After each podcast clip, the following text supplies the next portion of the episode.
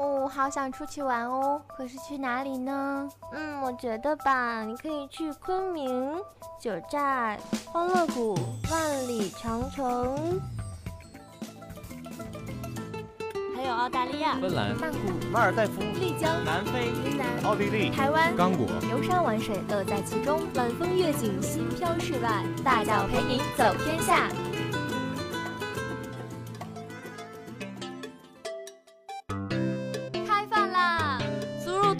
条、桂林米粉、放酱料、黑秋阳、四川的夫妻肺片和麻婆豆腐，让听觉开启你的味觉，把快乐带进你的晚餐，绝对的味觉刺激，快乐的饮食享受，吃遍天下美味，好吃听得见。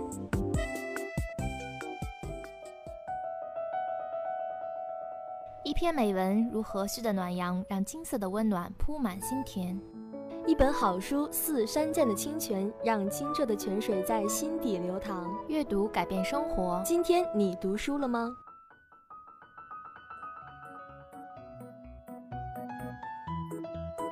美食、美景、美文，外加一份美丽心情。周五悠闲的傍晚，让我们带您一起休闲三加一。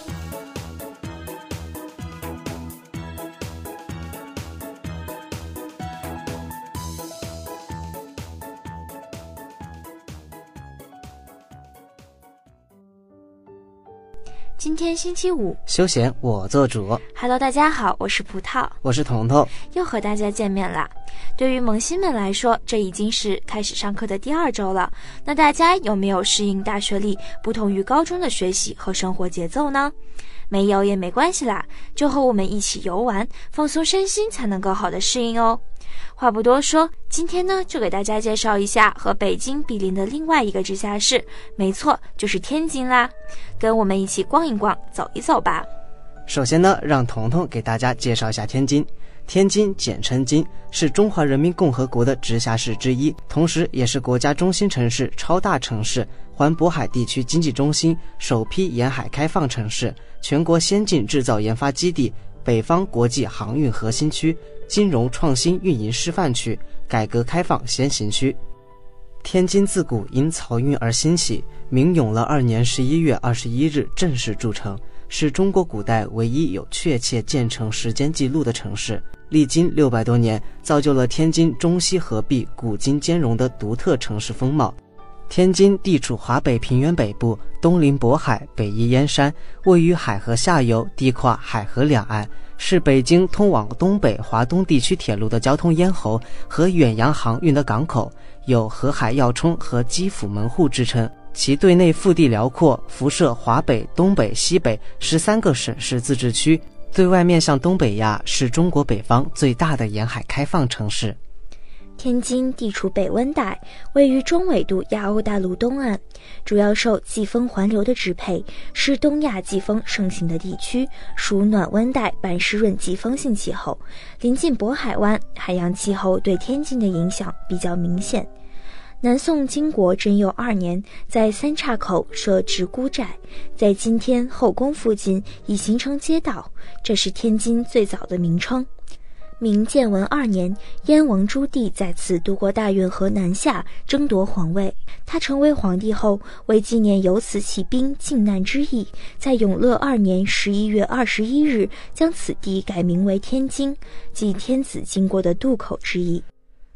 清末时期，天津作为直隶总督的驻地，也成为李鸿章和袁世凯兴办洋务和发展北洋势力的主要基地。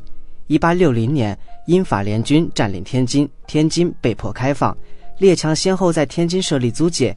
一九零零年七月，八国联军攻打天津，天津沦陷。民国初年，数以百计的下野官僚政客以及清朝遗老进入天津租界避难，并图谋复辟。一九四九年一月十五日凌晨五时，中国人民解放军东西突进集团在金汤桥胜利会师。十七日，解放塘沽，天津全境解放。而今，天津不仅是一个繁华并有着浓厚现代气息的城市，也是一个具有文化底蕴的旅游城市。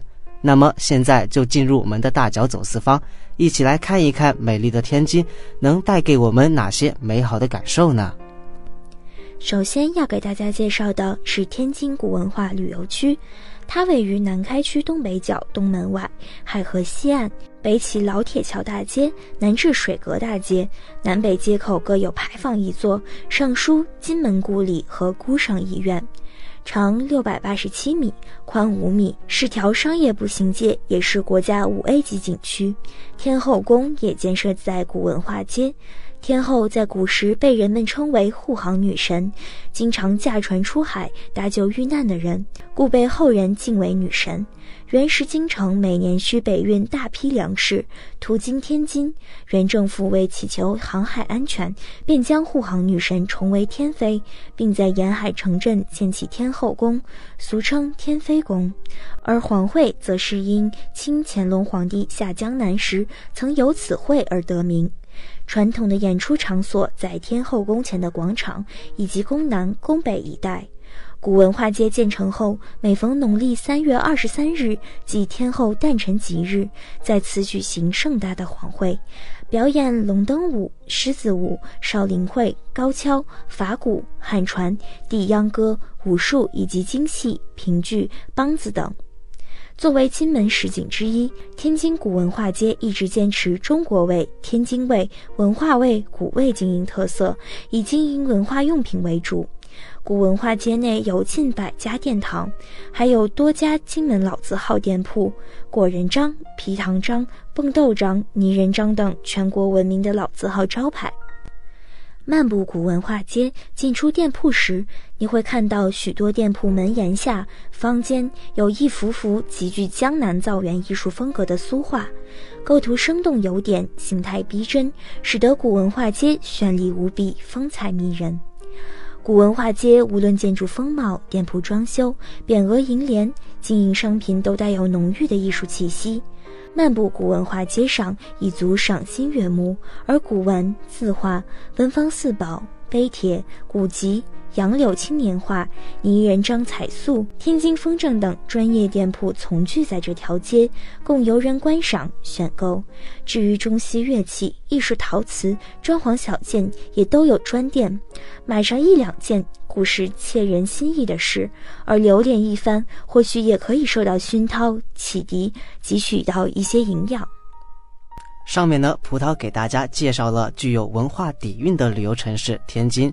那么，天津呢，同样也是一个富有浓重现代气息的城市，而它现代气息则表现在这一个地方——意式风情区。天津意式风情区位于天津市河北区，区内拥有保存完整的百年历史欧洲建筑近两百栋。风情区内包含河北区进步道、河北区民族路、河北区民主道等多条道路。是意大利本土之外最大的意式风格建筑群，其前身为意大利在境外的唯一租界，是天津市河北区的一处具有意大利风情的旅游风景区，亦是亚洲唯一一处具有意大利风格的大型建筑群。风景区内包括众多的知名景点，如马可波罗广场、但丁广场等。马可波罗广场以中意两国历史有着联系的马可波罗为名。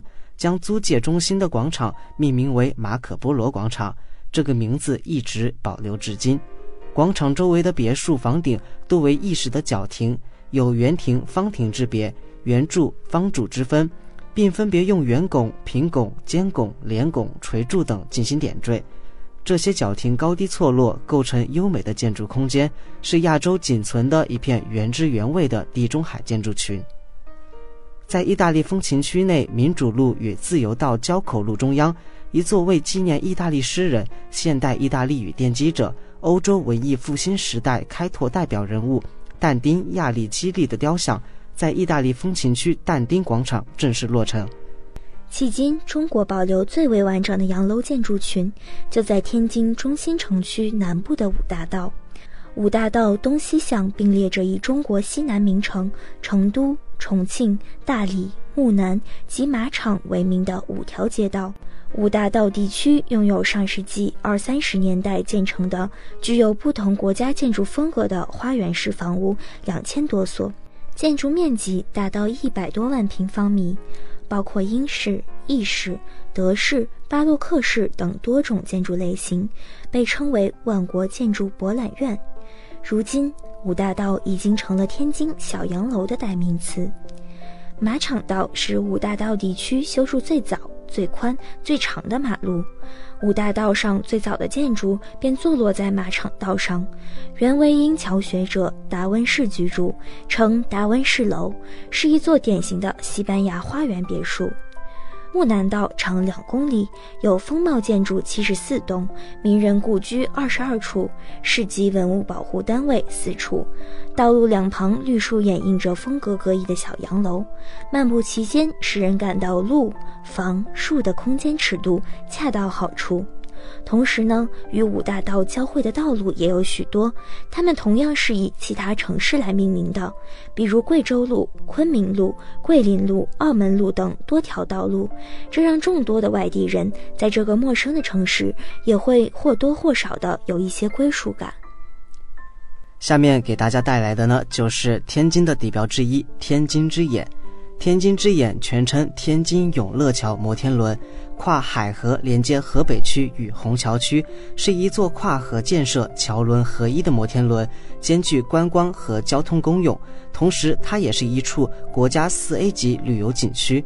摩天轮旋转一周所需的时间为二十八分钟，到达最高处时，周边的景色一览无余，甚至还能看到方圆四十公里以内的景致，因此它被誉为“天津之眼”。夜晚时，沿着海河遛弯儿。看着摩天轮缓缓的旋转，由近及远，也是一个让心灵沉淀的方法。当然呢，还有一个不得不去的地方——天津滨海航母主题公园。天津滨海航母主题公园位于天津汉沽区八卦滩，为国家四 A 级旅游景区。公园内有许多王牌项目值得体验，比如听名字就让人血气汹涌的航母风暴。它是滨海航母打造的世界首部以真实航母为题材的大型实景海战表演剧，由好莱坞金牌班底制作，恢复并利用了航母原有的武备系统，为游客们震撼地呈现现场版的国际大片，现已成为航母公园的王牌节目。逛了这么多地方，大家有没有感受到天津独有的地域魅力呢？相信大家和我都一样，都在这次的了解中渐渐喜欢上了天津这座城市。下面就有请松露和柠檬茶带大家去品尝品尝天津的美食。原谅走过的那些曲折，原来留下的都是真的。纵然似梦啊，半醒着，笑着哭着都快活。谁让？时间是让人猝不及防的东西，晴时有风，阴有时雨，争不过朝夕，又念着往昔，偷走了青丝，却留住一个你。岁月是一场有去无回的旅行，好的坏的都是风景。别怪我贪心，只是不愿醒，因为你，只为你，愿和我一起看云淡风轻。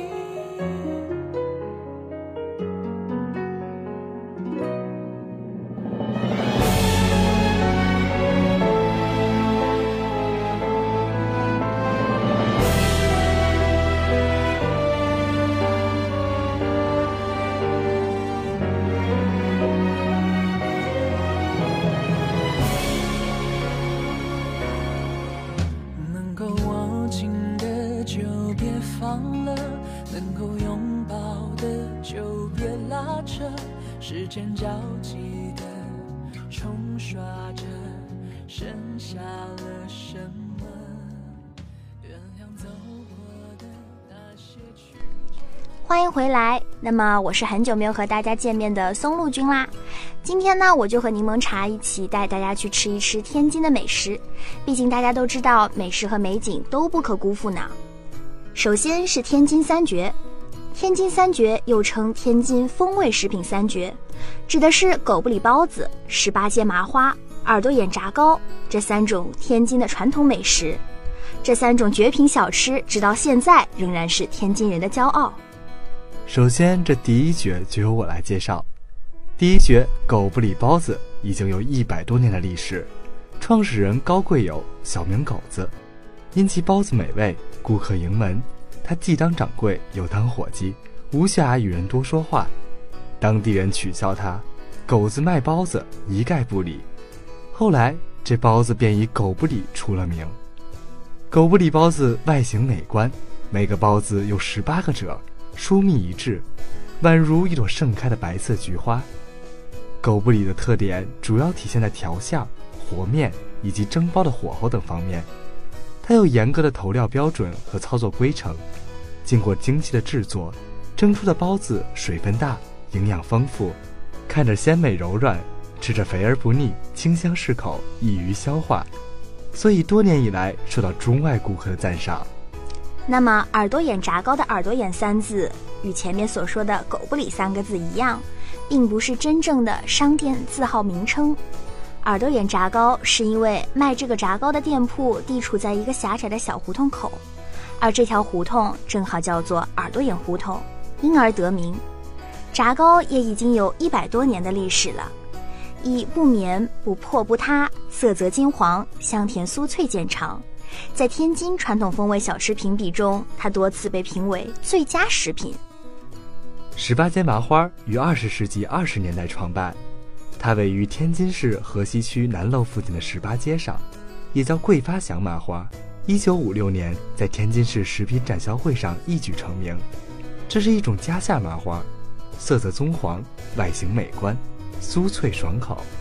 接下来的这种天津传统风味小吃呀，其实松露也没听过。但是据刚刚才去过天津的柠檬茶说，这种锅巴菜虽然卖相不太好，但是吃起来是真的非常的好吃。那接下来我就给大家介绍一下，津味锅巴菜是天津独有的一种地方传统风味小吃，它是由山东煎饼演变而来。锅巴菜色形美观，多味混合，清香扑鼻，素淡爽口。锅巴香嫩有嚼劲，卤子透亮而绝鲜，鲜咸爽口。锅巴嚼劲十足，再加上绿豆性甘凉，能清热解暑、避水、解毒，所以能开胃健脾、化瘀滞，有益健康，百吃不厌。而且酒后可以解酒。所以呀，每到夏季的时候，这个锅巴菜在天津都备受欢迎。下面要给大家介绍的是远近驰名的崩豆张。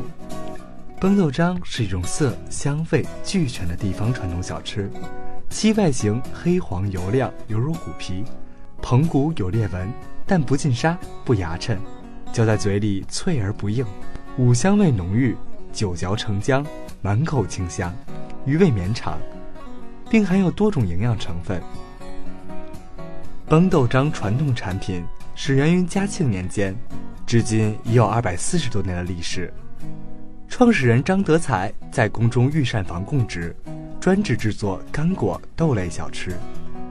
嘉庆年间，第二代传人张永泰子承父业，在宫中制作出口味色香独特的胡皮正香崩豆、灰皮素香果仁、七美香瓜子。等多种酥、甜、香、咸以及夹馅崩豆七十余种，由此得名崩豆张。一九九三年，崩豆章被国家内贸部命名为中华老字号。今天要给大家介绍的最后一种美食呢，也是松露自己特别喜欢吃的。当然呢，我对各种糕点都是情有独钟，比如说什么桂花糕、绿豆糕之类的。那么今天给大家介绍的最后一种民间小吃就叫做熟梨糕，它是独具天津特色的一种民间小吃。可是呢，它与梨子无关，它里面的梨子其实是与梨子相通，意思是熟粒儿。熟梨糕又叫赠儿糕，它是用大米磨成粉渣，蒸熟后作为主料。制作时将米面置于木甑中，放在蒸锅上蒸一分钟，然后在其上涂抹各种小料即可。有些摊位将制作好的熟梨糕放在纸上，还有些心思细腻的摊主为了将小本生意立足于长期发展，便开创出自己独特的风格，还会选用一张薄脆饼托着，而薄饼香脆可口，也很美味。起初只有豆馅、白糖、红果三种馅料，现在逐渐发展到囊括了橘子、苹果、菠萝、草莓、巧克力、黑芝麻、香芋等多个品种的小料。形成了一种地道的天津风味小吃。